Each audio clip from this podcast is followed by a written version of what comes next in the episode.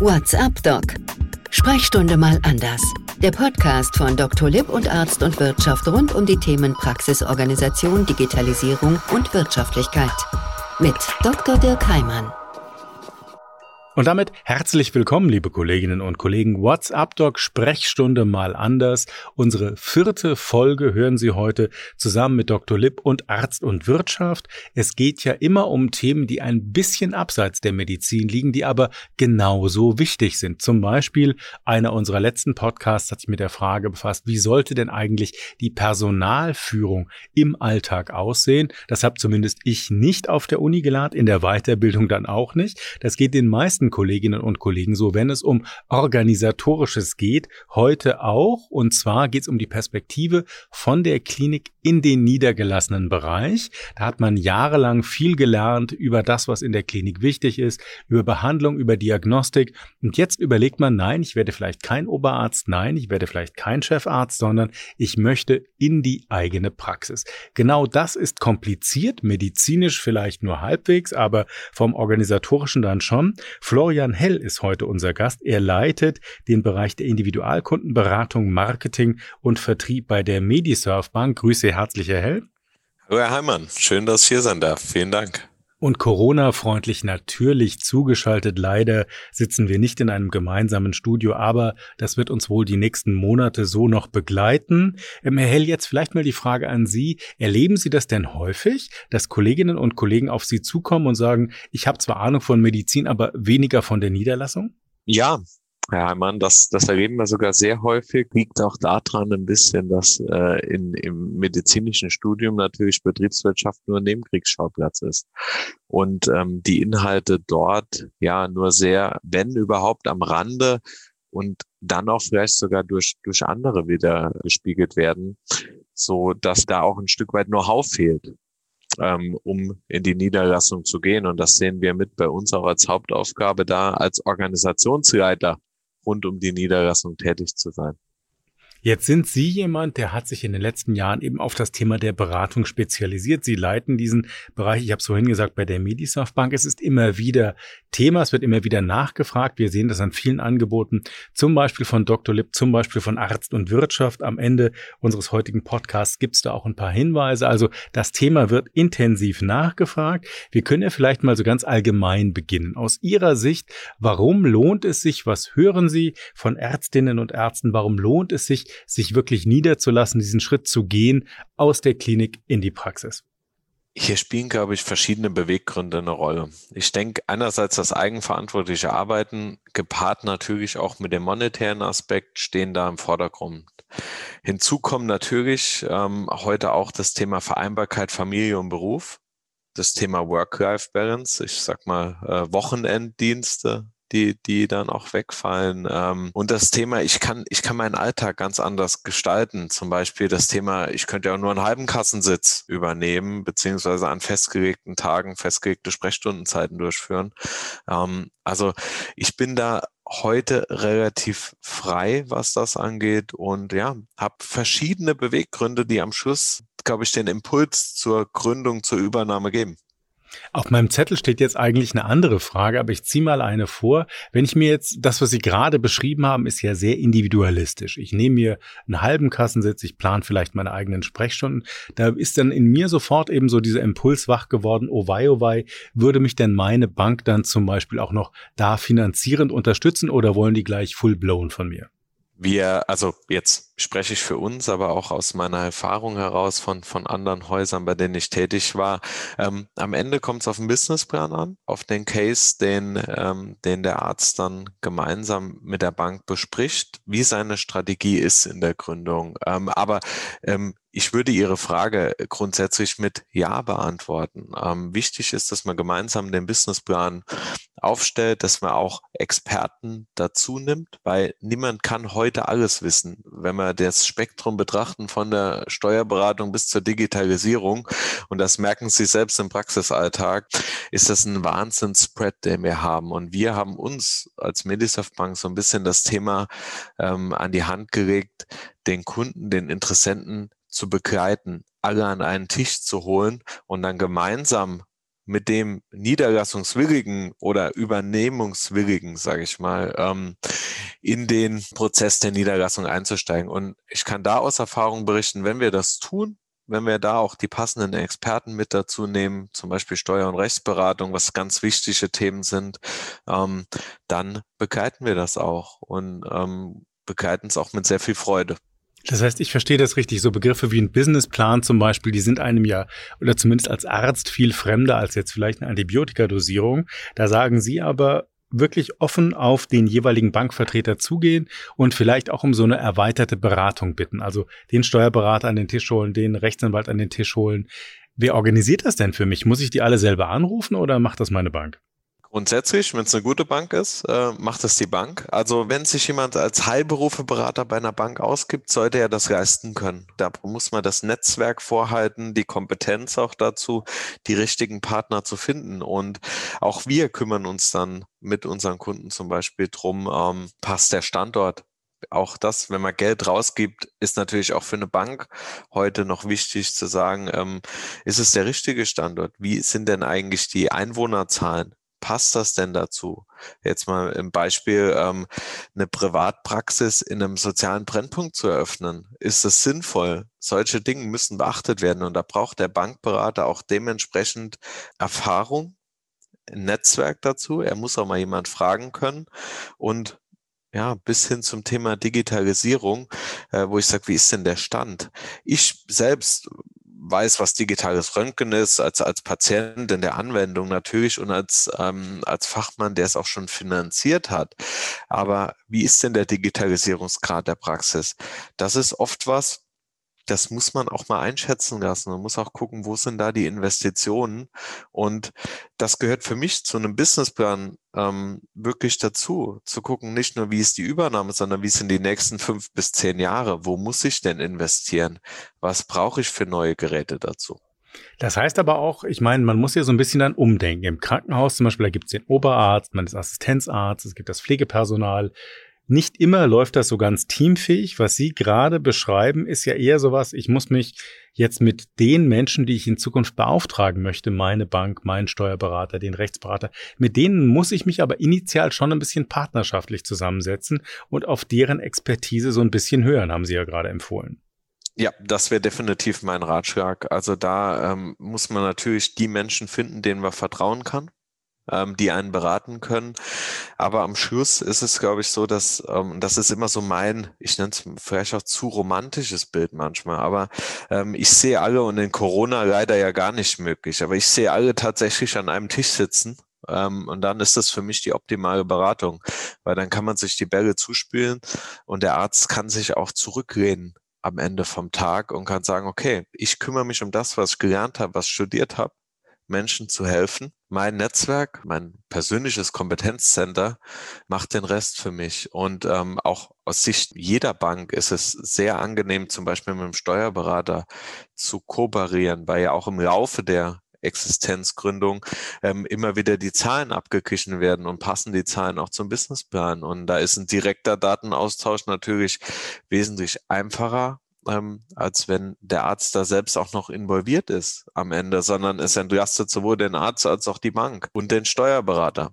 Ähm, also da gibt's ganz, ganz viele Dinge, die da wirklich den Arzt entlasten. Ähm, wenn alle an einem Tisch sitzen, mal den Menschen auch vertraut. Ähm, für mich ist da immer, und das steht in, in meinem Tun, und das gebe ich meinen Mitarbeitern auch mit, immer der ehrenwerte Kaufmann im Vordergrund.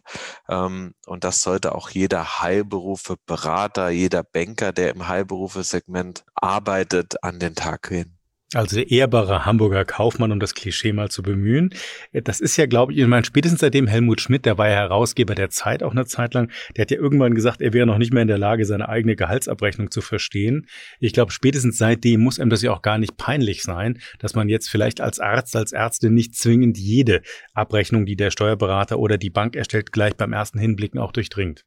Wie wir eingangs gesagt haben, Hermann, es ist auch im Studium auch nicht behandelt worden und wenn wirklich dann auch in so Exkursen, die vielleicht auch mal der ein oder andere Finanzdienstleister gegeben hat, das ist, darf nicht der Anspruch sein, sondern der Anspruch muss dafür wirklich sein, dass das Leuten zu überlassen, Leuten zu vertrauen, die das dann studiert haben, die das gelernt haben. Und da muss man sich auf keinen Fall schämen. Das bedeutet aber auch, wenn ich jetzt Ihnen so zugehört habe, wie geht man konkret vor, wenn man sich niederlässt? Das heißt, bevor ich einen Mietvertrag unterschreibe, bevor ich fünf MFAs einstelle, so ich es überhaupt gefunden habe, sollte ich wirklich dieses Gespräch zum Beispiel mit meinem Heilberufeberater in einer Bank suchen, den vielleicht auch bitten, mir einen Rechtsanwalt, mir einen Steuerberater mitzuempfehlen, so ich das alles noch nicht habe. Also bevor ich Nägel mit Köpfen mache, erstmal im Team reden immer zuerst auch die Finanzierung klären, bevor ich was übernehme. Also das würde ich, äh, das würde ich auch beim Hausbau raten. Also bevor Sie einen Notartermin machen, ähm, auch oder beim Hauskauf, äh, da auch immer vorher mit der Bank sprechen. Es sei denn, man bezahlt es natürlich bar. Ähm, aber das äh, können Sie sich ja vorstellen, Hermann, wir haben in, oder in meiner Bankerfahrung natürlich auch schon viele, viele lustige Geschichten dazu erlebt. Ähm, ja, aber um ihre, auf Ihre Frage einzugehen, ähm, ist es wirklich sehr wichtig, von Anfang an sich mit den Experten darüber Gedanken zu machen, weil gerade, wie lange läuft denn der Mietvertrag noch? So eine Frage, die muss, die muss behandelt werden. Wie sieht denn der Praxisübernahmevertrag überhaupt aus? Ähm, wie waren denn die Zahlen des Abgebers? Also das sind alles so Dinge, die, die muss man betrachten. Wie waren denn auch die Zahlen der letzten drei Jahre? Ähm, was ganz spannend ist, oftmals könnten ja Zahlen aus dem letzten Jahr auch ein bisschen drüber hinwegtäuschen, um vielleicht auch einen höheren Kaufpreis durchzuholen. Ähm, man muss wirklich im Detail so eine Übernahme prüfen und je nach Fachrichtung bewegen wir uns ja auch in sehr hohen Preissegmenten am Ende. Jetzt hat sich ja viel verändert im niedergelassenen Bereich. Auf der einen Seite ist es manchmal schwierig, eine Facharztpraxis an die, also auf im Grunde den, den Versorgungsauftrag mit zu erwerben, einem Standort, der vielleicht sehr attraktiv ist. Bei hausärztlichen Praxen mag das an der einen oder anderen Stelle ein bisschen leichter sein, aber wird denn heute generell eine Arztpraxis noch eher leicht finanziert in dieser veränderten Zeit oder ist das wirklich mittlerweile auch eine Herausforderung geworden? Früher galt es ja mal als sichere Bank, wer eine Praxis übernimmt, der kriegt auch gleich die Kohle. Ähm, ich würde es immer noch als sichere Bank be bezeichnen, der einfach auch der Mangel, ähm, jetzt gerade im hausärztlichen Bereich, haben Sie es ja schon kurz angesprochen, der, der ist da. Ähm, und auch je nach Fachrichtung. Ich meine, da äh, reguliert das ja dann am Ende auch die, die Anzahl der Kassenzulassungen. Ähm, von der Warte, ja, ist immer noch eine sichere Bank. Wo man natürlich auch manchmal genauer drauf schauen muss, ist bei Finanzierung von reinen Privatarztpraxen. Ähm, da muss das Konzept am Ende passen. Jetzt haben Sie es eben gerade gesagt, vielleicht darf ich darauf nochmal eingehen. Finanzierungsmöglichkeiten, Sie haben exemplarisch eben mal die Privatarztpraxis genannt. Da muss man das Konzept dann genau überprüfen. Gilt natürlich nicht nur für die Privatpraxis, gilt auch generell, weil ich jetzt Geld in die Hand nehmen muss. Vielleicht helfen Sie uns hier nochmal so ein bisschen, ruhig mal gerne so einen Überblick. Welche Formen der Finanzierung gibt's heute denn? Die Finanzierungsmöglichkeiten sind wirklich vom Bundesland zu Bundesland unterschiedlich am Ende. Und zwar ähm, fangen wir da mal einfach mit den Förderbanken an. Ähm, wir haben deutschlandweit die KfW über, über allem stehen und in jedem Bundesland auch nochmal spezifische Förderbanken. Das heißt, hier müssen wir uns erstmal angucken, was gibt es denn für Gründungsfinanzierung in den einzelnen Ländern? Was bietet die KfW an? Welche Fördermöglichkeiten sind da auch für den Arzt lukrativer. Hier müssen wir auch ein bisschen ausholen an der Stelle und müssen auch gucken, wie ist denn der, der technische Stand der Praxis? Das heißt, muss noch investiert werden, muss noch in Digitalisierung investiert werden. Auch hier kann es wieder ähm, ganz, ganz viele Fördermöglichkeiten geben, die vom Bundesland zu Bundesland unterschiedlich sind. Deshalb ist immer mein Credo auch, lassen Sie sich bitte in dem Bundesland beraten, ähm, in dem Sie auch ähm, dann natürlich sind von dem Berater, der dort ist, weil am Schluss ist es so, und das probieren wir auch im Daily Business ähm, zu machen, dass unsere Berater vor Ort die Kompetenz der Förderbanken mit haben. Das heißt, die wissen dann aber auch zum Beispiel, ob ich bei der KV mal nachfragen sollte, ob es vielleicht für diesen oder jenen Bereich noch einen separaten Fördertopf gibt. Also die können mir da wirklich dann helfen zu sagen, an welcher Stelle kann ich außer dem klassischen Kredit und Co. vielleicht noch an Geld kommen. Absolut, das wäre mein Anspruch an den Berater, dass er das vor Ort weiß. Das ist jetzt mein persönlicher Anspruch an meine Berater, ähm, die wir deutschlandweit haben. Aber ähm, das weiß ich auch aus der Historie, dass das der Anspruch ähm, der anderen Banken ist, bei denen ich auch gearbeitet habe. Also der Gründungsberater, ähm, der sollte mit eingebunden sein ähm, oder der sollte zumindest auch mal gehört werden. Der sollte zu diesem, zu diesem imaginären Tisch, den wir uns eben vorgestellt haben, ähm, irgendwie auch mit dazu. Bei Übernahmen von bestehenden Strukturen ist es, ähm, ja, sollte er zumindest gehört werden, ob es da Fördermöglichkeiten von Seiten der KV gibt. Ähm, bei Gründung sowieso, weil wir dann das Thema auch der, der Zulassung, ja, ist denn noch was frei, ähm, mit ihm klären muss. Jetzt waren wir ja bei ganz komplexen Themen. Zum Beispiel, Sie haben es eben gesagt, die Zahlen müssen stimmen, die letzten drei Jahre angucken. Sind da vielleicht die Werte auch künstlich nach oben getrieben worden? Ich würde mir das jetzt nicht zwingend zutrauen, selbst wenn ich vielleicht der Crack in der Neurochirurgie wäre. Aber möglicherweise so ein Bilanzlesen, hinter die Zahlen der Bilanz gucken, das kann ja schon kompliziert werden. Also mal ganz konkret, wie mache ich denn das?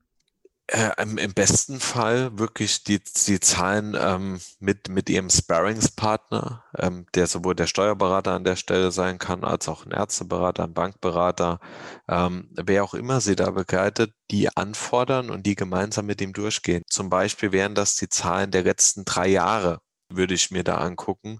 Eine unterjährige betriebswirtschaftliche Auswertung mir angucken. Also bis zum Kaufzeitpunkt im Grunde. Genau, bis, bis zum Kaufzeitpunkt, auch wie das aktuelle Jahr läuft. Jetzt haben wir ja verschiedene Übernahmezeitpunkte.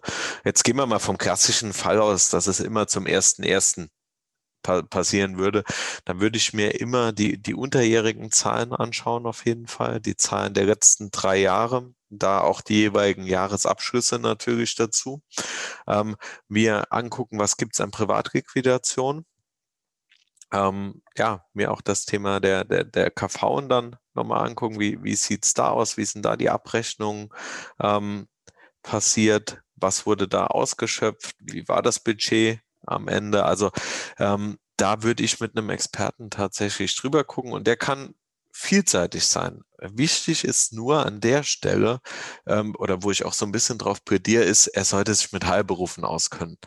Ähm, das, das geht bis hin zu, wenn wir ähm, an Marketing denken, sollte auch nicht ähm, am Schluss des Praxisschilds, sag ich mal, der, der Cousin der Helferin das machen, weil der das gerade mal irgendwann gemacht hat, sondern wir müssen immer gucken, dass ein Stück weit Professionalität in allem drin ist.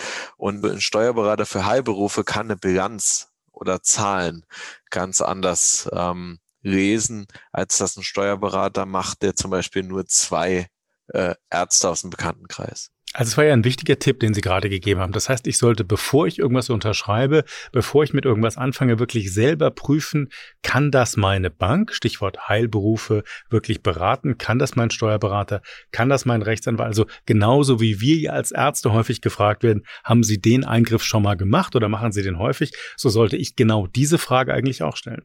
Absolut, Hermann. Am Schluss ist es ein Feeling was ich haben muss. Ähm, und das, das Feeling brauche ich, wenn ich ein Haus baue, das brauche ich bei einer Praxisübernahme, dieses Feeling, dieses Vertrauen zum Berater zu finden. Und ähm, der Berater, wie gesagt, der kann an verschiedenen Stellen sitzen.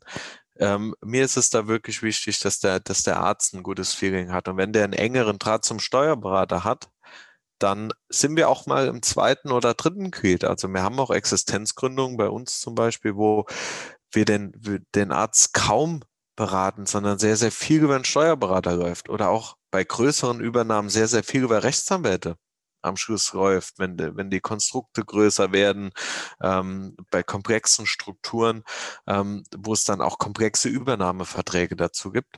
Ähm, und da verlassen wir uns als, als Bank immer im Netzwerk darauf und so sollte sich auch der Kunde auf sein eigenes Netzwerk vertrauen, wenn er das nicht hat soll er sich aber bitte auch nicht schämen, sondern soll zu jemand gehen, der ihm vielleicht auch von Kollegen empfohlen wird.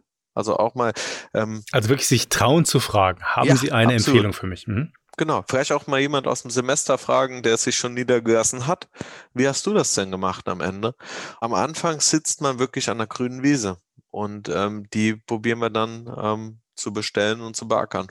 Jetzt haben Sie eben gesagt, das kostet ja manchmal auch richtig viel Geld, so eine Übernahme und dann braucht man Rechtsanwälte und viele andere, die sich damit auskennen. Vielleicht helfen Sie uns mal so ein bisschen so eine Übersicht zu bekommen, so Sie das können. Wenn Menschen jetzt gerade noch in der Klinik stehen, wenn sie vielleicht jünger sind und sagen, ich würde gerne eine Hausarztpraxis übernehmen oder ich würde gerne eine kardiologische Praxis später mal übernehmen. Mit was für Kosten muss man denn heute eigentlich rechnen? Also wir müssen ähm, tatsächlich da immer so ein bisschen die Fachrichtung uns anschauen. Ähm, es gibt Durchschnittswerte, ähm, die, die, sagen so, ja, okay, so 160.000 ähm, Euro im Schnitt über alle Fachgruppen hinweg. Das sind natürlich günstigere äh, sagen wir, hausärztliche Sitze irgendwo mit drin, ähm, gepaart mit radiologischen ne, oder Strahlentherapie-Sitzen, die natürlich äh, vom, vom Volumen her oder vom Kaufpreis wes wesentlich teurer sind, weil sie auch begrenzter sind. Aber im Schnitt kann man wirklich so mit roundabout 160.000 Euro kalkulieren. Ähm, jeder, der selbst dann in der Fachrichtung unterwegs ist, äh, wo er weiß, dass die Sitze begrenzter oder teurer sind. Ähm, ich glaube, der kann das ganz gut selbst einschätzen. Aber auch hier, wir machen auch bei uns immer eine Kaufpreisanalyse. Passt der Kaufpreis ähm, denn zu den Zahlen am Ende? Und das ist, glaube ich, das Wichtige, wo sich auch wiederum der Arzt zurückgehen kann ähm, und sagen kann, okay, es wird jetzt doppelt und dreifach überprüft, weil wie das eine Bank beim Haus macht, um zu gucken, wie ist der Beleihungswert, so gucken wir uns natürlich auch an, passt der Kaufpreis zur Praxis. Also man kann jetzt natürlich immer sagen, über die Zinsen kann man mit so einer Bank trefflich streiten, aber zumindest ein Ziel gibt es ja doch gemeinsam. Man möchte, sowohl die Bank als auch derjenige, der den Kredit nimmt, man möchte am Ende des Tages, dass es gut zu Ende geht. Ja, wir wollen unser Geld zurück am Ende. Das ist, das ist das, das Grundziel der Bank. Also wollen wir auch, dass die Praxis ähm, gut läuft und ähm, das ist, das ist wirklich unser Auftrag. Also ich darf vielleicht noch ergänzen, Sie wollen Ihr Geld zurück und die Zinsen, über die man ja dann durchaus streiten kann. Genau, wobei in der heutigen Zeit bei dem, bei dem Zinsniveau, Herr Hermann, äh, dann ist ja auch, glaube ich, das macht die Gründung auch wieder attraktiv.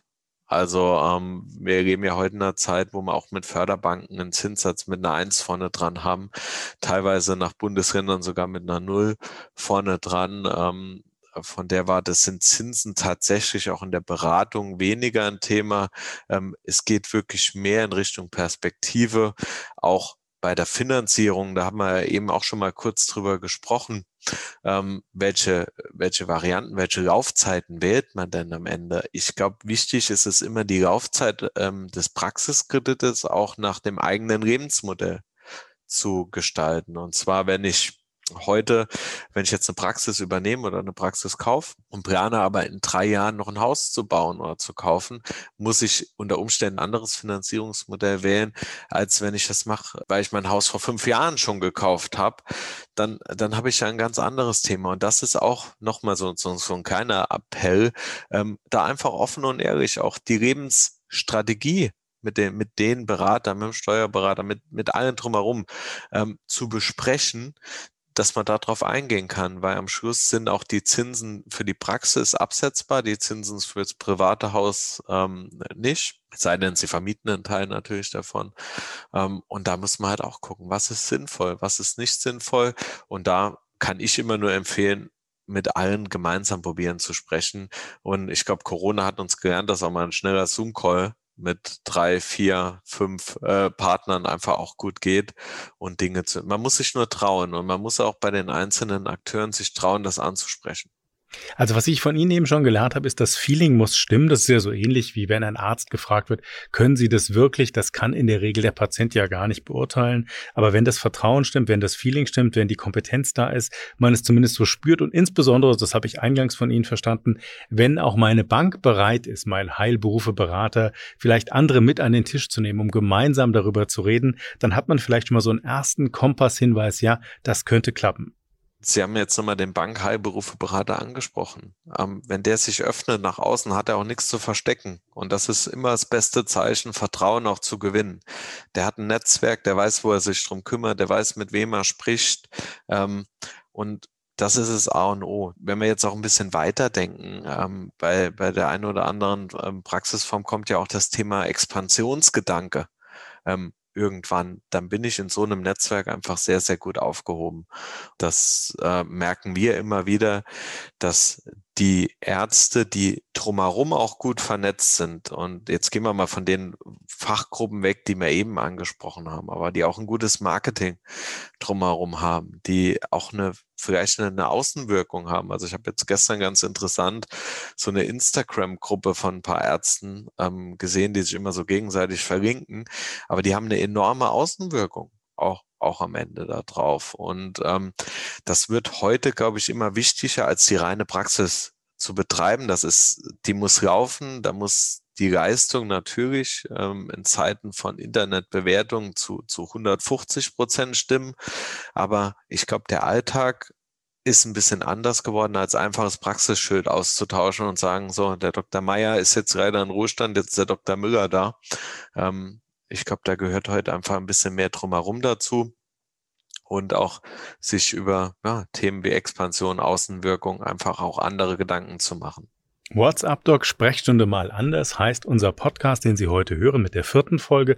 Unter anderem ums Thema Praxismarketing. Herr Hell hat es gerade angesprochen. Ging es in der zweiten Folge unter anderem um das Thema Personalführung in der dritten. Da möchte ich vielleicht gerade mal drauf eingehen, Herr Hell. Digitalisierung haben wir jetzt ganz oft besprochen, sowohl nach außen, nach innen ist sie ja genauso wichtig. Sie haben vorhin das Beispiel des digitalen Röntgens mal angesprochen. Kann ja für Chirurgen interessant sein, kann für Orthopäden interessant sein. Und das muss ja dann auch zusammenpassen, zum Beispiel mit den MFAs, die ich vielleicht habe, die ich anstelle. Ich kann jetzt ja nicht eigentlich einfach nur irgendwas digitalisieren und morgen steigt mir dann mein Team aufs Hirn, weil sie sagen, hey, das war so alles gar nicht besprochen. Ich kann das alles gar nicht. Ist auch das etwas, was man lernen muss, plötzlich Chef oder Chefin zu sein? Definitiv. Ich glaube, dass das, das ist niemand von heute auf morgen. Da gibt es auch gerade in der Anfangszeit sehr, sehr viele Reibungspunkte. Ähm, wir selbst bieten da auch immer mal ähm, Webinare auch mit dazu an, um einfach da auch unsere Kunden ein Stück weit abzunehmen. Ich weiß, dass auch der, der, der Wettbewerb der anderen Banken das auch machen. Ähm, aber am Schluss ist es wirklich schon, das fängt schon bei der Übernahme an. Wer sind denn überhaupt meine Mitarbeiter? Also ich muss mich schon, wenn ich eine Praxis gründe, muss ich erstmal Mitarbeiter finden, was schon eine Herausforderung ist. Ähm, dann, wenn ich eine Praxis übernehme, sollte ich mir auch mal Gedanken machen, wer sind die Mitarbeiter denn? Was sich sehr gut empfiehlt, sofern es möglich ist, ist natürlich eine vorgelagerte Anstellung bei einer Übernahme. Vielleicht auch mal noch ein halbes Jahr in der Praxis mitzuarbeiten, um einfach auch ein Feeling für die Praxis zu bekommen. Und dann auch sich mit den Mitarbeitern auszutauschen und zu wissen, wo drückt denn eigentlich der Schuh in, in dem Moment. Am Schluss ist es viel Zuhören. Ähm, ich glaube auch bei technischer Innovation die Mitarbeiter mitzunehmen, nicht von heute auf morgen zu sagen, so, das ist jetzt da, ähm, du machst das jetzt mal. Also auch wirklich mal zu fragen, was brauchst du denn, was brauchen Sie denn, um damit wirklich umgehen zu können? Ja, wirklich. Also jetzt äh, im Rahmen der Digitalisierung wirklich auch hin bis hin zu, ähm, welches digitale Röntgen passt denn jetzt für uns ganz gut oder welche Praxissoftware passt oder auch jetzt ein Thema von uns, das Thema Abrechnung natürlich. Ähm, wenn man jemand Neues dazu holt, wie können wir das integrieren? Weil am Schluss ähm, macht es der Arzt im Zweifel gar nicht selbst, sondern wirklich die Helferin macht's und dann muss die auch mit zurechtkommen. Und ähm, ich würde, äh, wie das, wie das bei mir in der Bank auch ist, ähm, ich frage auch immer bei meinen Mitarbeitern, was bewegt euch im Moment? Wie passt das? Und auch die Stimmung im Team ist wichtig. Und ich kann Ihnen sagen, wir kommen ja ganz oft ähm, als, als Externe in Praxen rein. Und ich spüre, wenn ich die Tür reinkomme, tatsächlich, wie die Stimmung ist. Ähm, äh, es, ist es ist ganz unterschiedlich äh, von wirklich Hektik, Stress, ähm, wo dann auch nach außen zum Patienten getragen wird, ähm, bis hin zu wirklich Wohlfühlatmosphären. Und da kann man auch nicht sagen, das sind die kleineren Praxen oder das ist, ähm, also man, man, man kann das nicht pauschalisieren, sondern es ist wirklich, wie lebt das der Arzt, wie lebt das die Führungskraft ähm, in der einzelnen Praxis. Ganz wichtiger Punkt, da vielleicht auch nochmal fragen oder vielleicht auch, Sie haben es ja eben gesagt, Sie bieten Webinare an, wie man damit umgeht. Vielleicht muss man auch selber sagen, ich bin vielleicht ein guter Arzt, eine gute Ärztin, aber Personalführung habe ich jetzt so häufig noch nicht drauf gehabt, weil es wurde mir immer mehr oder minder vorgesetzt im Krankenhaus. Das heißt, jetzt dann vielleicht auch diesen Schritt zu gehen und zu sagen, das muss ich für mich lernen. Ja, absolut. Also da auch wiederum mutig sein. Ähm, mitzugehen, zu sagen, okay, das fehlt mir. Wenn ich auch irgendwie merke, dass die Mitarbeiter mich nicht, ähm, jetzt einerseits könnte es ja, könnte es ja extrem sein, dass die Mitarbeiter das gar nicht ausführen, was ich möchte. So weit will ich mal gar nicht gehen. Aber dass man merkt ja auch, ob die Stimmung passt oder ob die Stimmung nicht passt. Und ähm, sie können meiner Meinung nach oder der Praxisinhaber kann mit zwar erfolgreich sein auf, aufgrund von, von verschiedenen Faktoren mit einer Praxis, wo die Stimmung auch nicht passt. Das, das ist so, das ist heute immer noch möglich und das werden Sie auch immer wieder sehen, aber ähm, mit einer Stimmung, wo die Helferinnen auch gerne kommen, wo es vielleicht auch eine Praxismanagerin gibt, ähm, wo man das Thema auch so ein bisschen auslagert, das Thema Führung. Also je nach Größe kann ich mir da auch behelfen, wenn das gar nichts für mich ist und kann mich wirklich aufs Behandeln dann am Schluss konzentrieren. Und da würde ich auch wiederum, wenn ich da selbst nicht weiterkomme, würde ich da auch ähm, das Thema Webinare mir gucken. Es gibt im, im digitalen Zeitalter vom Tutorial auf YouTube ähm, bis hin zu Büchern, bis hin aber auch zu zu Beratern oder Coaches, die vor Ort kommen, haben wir alles erlebt und haben wir mit, mit Kunden und ähm also wer ein Heilberuferberater ist, sollte das wissen. Ich habe jetzt von Ihnen hier an der Stelle verstanden, man muss wirklich den Mut haben zuzugeben, dass man das vielleicht auch mal nicht weiß. Egal wie gut ich als Arzt, als Ärztin im Krankenhaus war in den letzten Jahren, da kann es durchaus ein Defizit geben. Ich würde gerne aber einen Punkt nochmal besprechen. Wenn ich jetzt eine Praxis übernehme, habe ich ja häufig eine Rechtsform, die mir schon mal vorgegeben ist, für den Moment. Was ja nicht heißt, dass die so bleiben muss. Was gibt's denn da für Rechtsformen heute eigentlich? Ja, also wir haben da von der, von der Einzelpraxis bis zur MVZ GmbH verschiedenste Möglichkeiten. Das heißt also auch in der, in der Übernahme von der Praxis ähm, müssen wir da einfach auch gucken, was, also was ist vorhanden, wie Sie es schon richtig gesagt haben, Herr Heimann, ähm, wo will ich hin mit der Praxis am Ende? Oder wie viele Behandler sollen denn drin sein? Möchte ich die Behandler denn beteiligen? Gibt es denn noch ähm, Kassensitze, um jemand mit dazu zu nehmen? Also das ist wirklich in dem Fall ähm, von Fachrichtung zu Fachrichtung wiederum unterschiedlich. Das muss man sich pro Standort anschauen. Ähm, und auch, was ist mein eigener Antrieb mit der Praxis? Das heißt, möchte ich zur MVZ GmbH werden? Ähm, macht das für mich steuerlich am Ende Sinn? Weil auch das aus meiner Erfahrung raus, nicht jede MVZ GmbH, die gegründet worden ist, macht am Schluss Sinn. Ähm, Habe ich mir da vorher drüber Gedanken gemacht. Weil das kostet ja auch Geld. Bilanzen für die GmbH ist mal was anderes. Also das sollte man dann wirklich mit den Menschen wahrscheinlich besprechen. Wie hat es früher immer gehießen, die sich mit sowas auskennen? Absolut, der Steuerberater sei der richtige Ansprechpartner. Da ist auch nicht der Banker der richtige Ansprechpartner.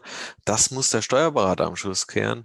Und ähm, der Steuerberater muss aber wissen, was, was so die individuelle Strategie der Praxis ist. Wo will ich hin? Wie viel Geld will ich am Ende auch mit verdienen? Wie viele Patienten will ich mit behandeln?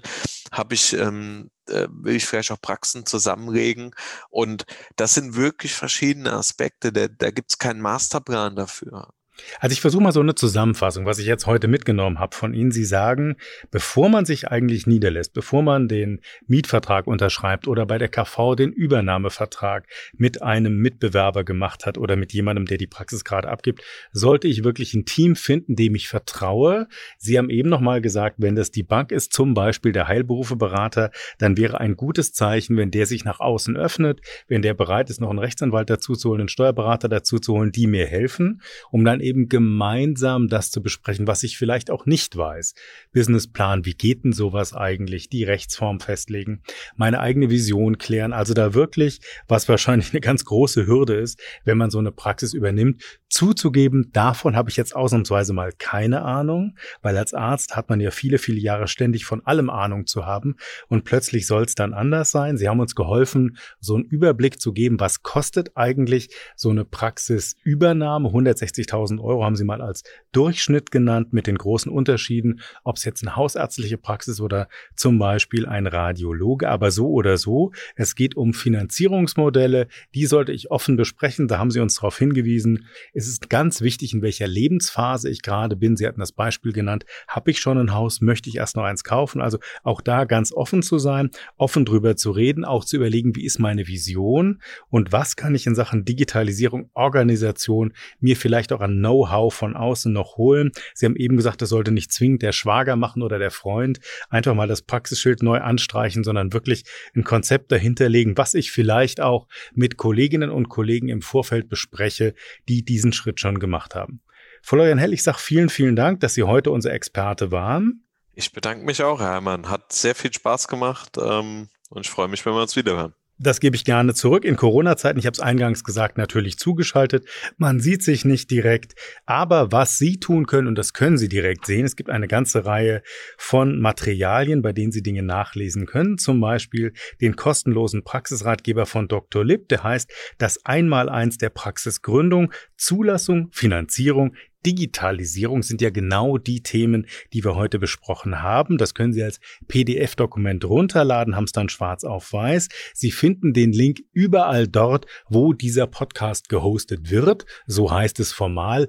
Anders heißt es, Sie hören den Podcast gerade da, wo Sie ihn hören, finden Sie auch den Link. Und auch Arzt und Wirtschaft hat auf dem Portal auw.de ganz viele Tipps zu Praxis und Praxiskauf, sodass Sie nachlesen können, wen frage ich, wie frage ich und welche Fragen kommen mir vielleicht selbst gar nicht in den Sinn. Das war's für heute. WhatsApp-Blog Sprechstunde mal anders, unsere vierte Folge mit dem Experten Florian Hell. Ich freue mich auf Sie in unserer nächsten Ausgabe.